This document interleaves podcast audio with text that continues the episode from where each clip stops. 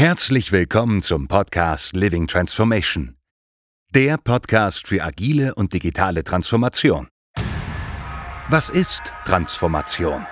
Wie kann agile Zusammenarbeit gestaltet werden? Und was bringt Agilität?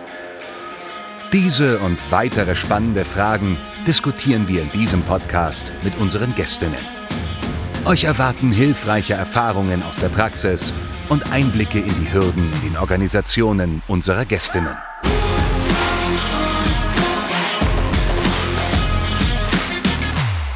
Herzlich willkommen, danke fürs Reinhören. Ihr seid hier in der Living Transformation, dem Podcast für agile und digitale Transformation. Mein Name ist Mario Brückner und ich habe heute als Gast die Jennifer Panse. Jennifer ist Agile Coach bei einem der größten deutschen Telekommunikationsanbieter, arbeitet in Düsseldorf und ist dort als Safe Program Consultant eingesetzt. Ein Safe Program Consultant ist jemand, der eine skalierbare Scrum-Umgebung, also eine Umgebung mit mehreren Teams, dahingehend mit den Teams zusammen entwickelt, noch agiler zu werden, noch besser zu werden, noch mehr die agilen Grundsätze in die tägliche Arbeit einzubringen. Ich bin froh, dass Jennifer Zeit hat. Vielen Dank, dass du heute hier sein kannst. Wir werden heute über interessante Themen wie Agilität und Innovation sprechen, über Mitarbeitermotivation und was Projekte erfolgreich macht. Ich freue mich auf deine Einblicke aus der Praxis heraus. Die erste Frage, die wir immer Gästen in unserem Podcast der Living Transformation stellen, ist, wie war so der erste Berührungspunkt mit der Agilität? Wann hast du das erste Mal über agile Arbeitsweisen was gehört? Wo hast du sie schon mal das erste Mal angewendet? Ja, also das erste Mal von Agilität gehört habe ich im Studium tatsächlich schon. Wir hatten, also ich habe angewandte Informatik studiert und wir hatten auch einen Kurs über Projektmanagement, also Projektmanagement-Methoden eher gesagt. Und ähm, genau, da war das ein Teil davon. Ich weiß noch, während des Studiums äh, haben wir alle Projekte mit klassischen Vorgehen gemacht, also so Wasserfallmethoden, also Analyse, Design, Implementierung, Tests und so weiter. Und wieder das gleiche von vorne und wieder das gleiche von vorne. Und, äh, ja, im Studium funktioniert das auch. Spätestens, wenn man in der Analyse irgendwas vergessen hatte, was heute in der Realität ja etwas Unvorhergesehenes wäre, kam der Prof dann und hat gesagt, da müssen Sie jetzt aber noch über das und das ein bisschen mehr nachdenken. Zwinker, zwinker. Und dann hat man das noch eingepflegt und dann war das schon korrigiert. Also Wasserfall hat für uns funktioniert. In dem Projektmanagement-Kurs ähm, kamen sie dann plötzlich mit iterativen Vorgehen. Aber ich habe mir damals gar nicht so gedacht, dass ich das brauche, weil ich dachte, ja, Softwareentwicklungsprojekte sind ja gar nicht so komplex. Also Wasserfall funktioniert für uns super. Hm. Heute weiß ich es besser. Kannst du das nochmal ein bisschen ausführen, warum jetzt Wasserfall bei einigen Dingen einfach nicht erfolgsversprechend ist und einfach nicht funktioniert? Also es ist ja so, dass wir keiner von uns hell sehen können, in die Zukunft sehen können. Deswegen gibt es ungefähr eine Million Faktoren, die wir noch nicht kennen, wenn wir ein äh, Softwareentwicklungsprojekt oder jedes Projekt starten. Und wenn ich tatsächlich am Anfang erst alles analysiere und dann alles plane, ist es einfach de facto so, dass ich einige Faktoren in meinem Plan nicht mit einplanen kann. Und da diese später aber zutreffen, brauche ich ein flexibles Vorgehen, um die dann später auch noch zu berücksichtigen. Also aus einer Kundensicht finde ich das natürlich klasse, dass ich meine Anforderungen im Laufe des Projektes noch ändern kann und das Projekt damit dann halt auch klarkommt. Wie ist das denn aus einer Sicht eines Mitarbeiters? Wie ist der Mitarbeiter denn in einer agilen Organisation aufgehangen? Was macht diese agile Arbeitsweise mit den Mitarbeitern? Agiles Arbeiten ist ja für einen Mitarbeiter Segen und Fluch zugleich. Segen, äh, weil wir plötzlich kreativ werden können, Entscheidungen beeinflussen können oder bestenfalls selber treffen können, selbstbestimmt arbeiten, Nein sagen dürfen plötzlich. Während der Fluch natürlich ist, wir müssen plötzlich kreativ werden, äh, diese Entscheidungen selber treffen, selbstbestimmt arbeiten und Nein sagen. Ähm, also es funktioniert nicht mehr, dass wir uns hinter Führungskräften, Projektleitern und Ähnlichem verstecken. Bestenfalls gibt es diese sogar gar nicht mehr, dann können wir uns nicht mehr auf die faule Haut legen. Und auf Arbeitsebene ist das, ähm, ja, glaube ich, auch das, wieso sich die Menschen manchmal davor sträuben, weil plötzlich müssen wir alles oder müssen wir etwas selber machen, selber denken.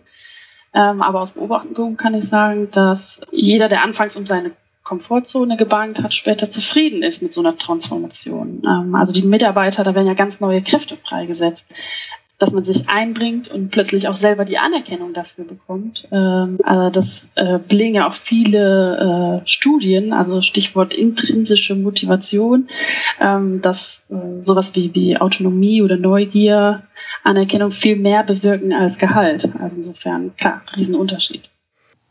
Bleiben wir mal beim Projektgeschäft. Aus deiner Sicht heraus und mit deiner Erfahrung, was sind denn Faktoren, die ein Projekt in einer komplexen Welt, also da wo Agilität eingesetzt wird, erfolgreich machen? Was sind Erfolgsfaktoren für Projektarbeit?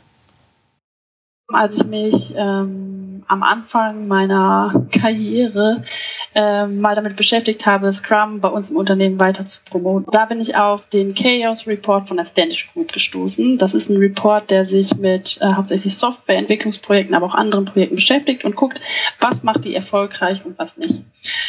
Und jahrelang, also mehrere Jahre in Folge, waren ähm, zwei Punkte die wichtigsten Punkte überhaupt in Projekten, damit diese erfolgreich werden. Das war nämlich äh, einmal die Verteilung von Verantwortung auf mehrere Köpfe. Also wir haben nicht mehr den klassischen Projektleiter, der alles äh, verantwortet, sondern das Team. Und das zweite war die dezentralisierte Entscheidungsfindung. Und zwar ähm, geht es darum, dass wir nicht mehr eine zentrale Instanz zum Beispiel den Projektleiter haben, der die Entscheidung für uns trifft, sondern diejenigen, die tatsächlich entweder von der Entscheidung betroffen sind oder diese beeinflussen. Da gibt es verschiedene Kriterien, in welchen Fällen man das machen sollte und in welchen Fällen eher nicht. Aber in jedem Falle kann man sagen, dass wenn Projekte ähm, auch in Betracht ziehen, dass die Entscheidungen nicht mehr von einer Person alleine, also in den meisten Fällen einer Führungskraft oder einem Projektleiter gefällt werden, dass diese erfolgreicher sind. Das sind ja genau Aspekte, die wir im Scrum auch wiederfinden. Ne? Also sprich Entscheidungen über Komplexität oder dergleichen werden ja von dem Team heraus, aus dem Team heraus getroffen. Und äh, auch die Entscheidung über Projektscope liegt nicht in der gleichen Hand wie beispielsweise, wie was umgesetzt wird. Und da haben wir ja den Scrum Master, den Product Owner und das agile Team im Endeffekt und haben dort Entscheidungen auf mehrere Köpfe verteilt. Ja, spannend. Was ist Transformation? Wie kann agile Zusammenarbeit gestaltet werden? Und was bringt Agilität eigentlich für wen? Diese und viele weitere spannende Fragen stellen wir uns nicht nur in diesem Podcast. Viele Antworten und konkrete Lösungsvorschläge findest du in unserem Buch Living Transformation. Die Living Transformation ist ein Ansatz für Organisationen, Coaches, Berater und Macher, um einen kontinuierlichen Veränderungsprozess aufzusetzen. Weitere Informationen und den Link zum Buch findest du unter living-transformation.com und in den Show Notes. Jetzt haben wir primär eigentlich über Projektmethoden gesprochen, also Agilität in Projekten, beispielsweise mit dem, mit dem Framework Scrum oder mit dem Framework Kanban. Ist das denn dann das, was man versteht unter Agilität im Allgemeinen?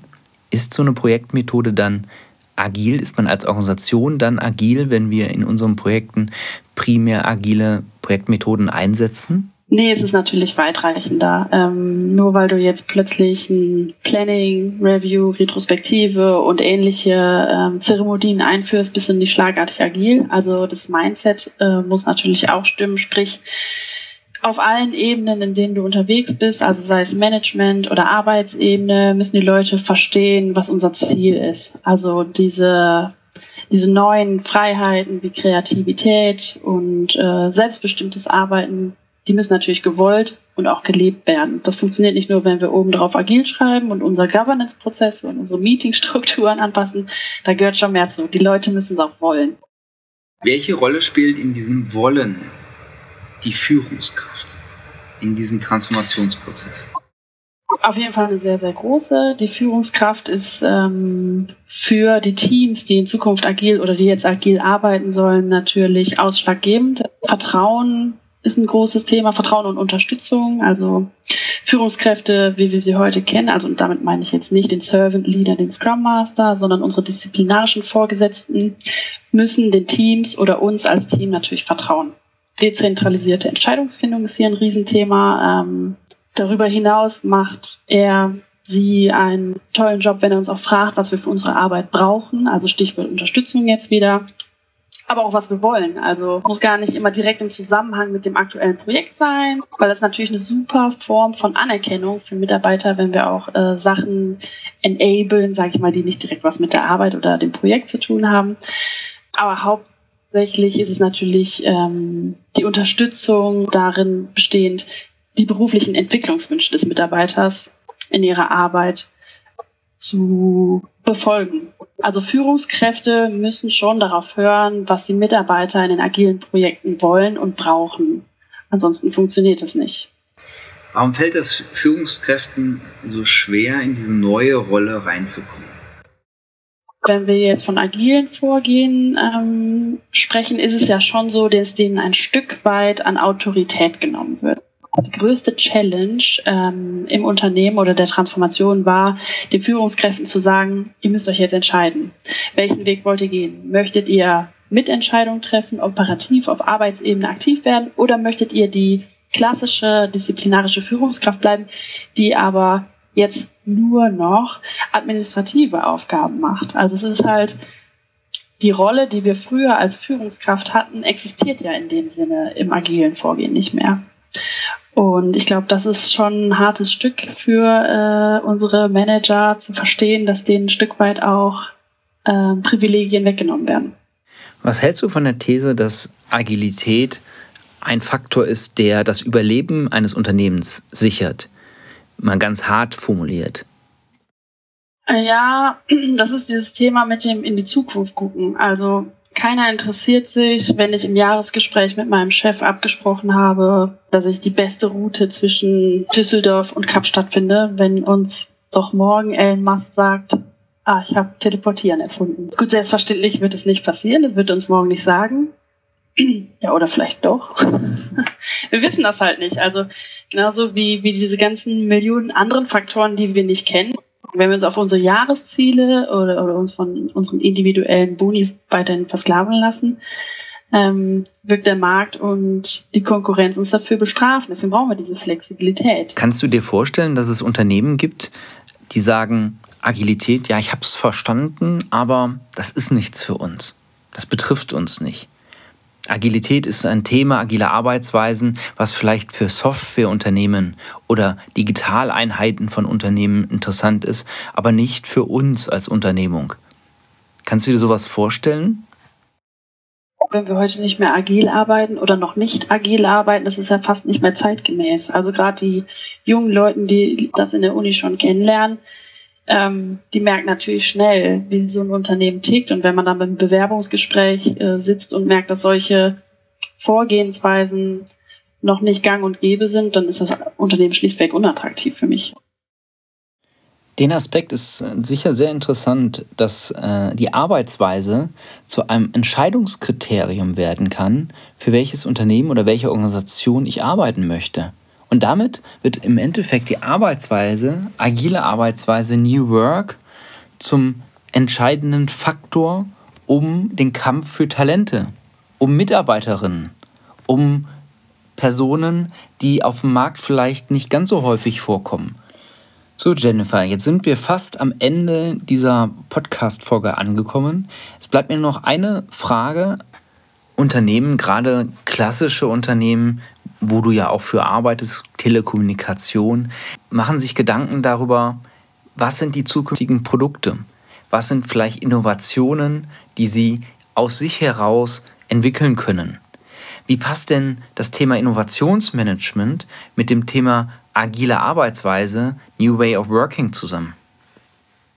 Also grundsätzlich ist es so, dass agile Vorgehen ja die Kreativität bei Mitarbeitern fördern. Und spätestens, wenn wir soweit sind, dass wir eine Innovation haben, die wir durchsetzen wollen, dann sind äh, in einem agilen Umfeld die Mitarbeiter viel eher gewillt, auf diesen neuen Zug aufzuspringen. Warum ist das so, dass die Mitarbeiter im agilen Umfeld eher, wie du so sagtest, auf diese neuen Ideen, Innovationen aufspringen im Vergleich zum klassischen Umfeld?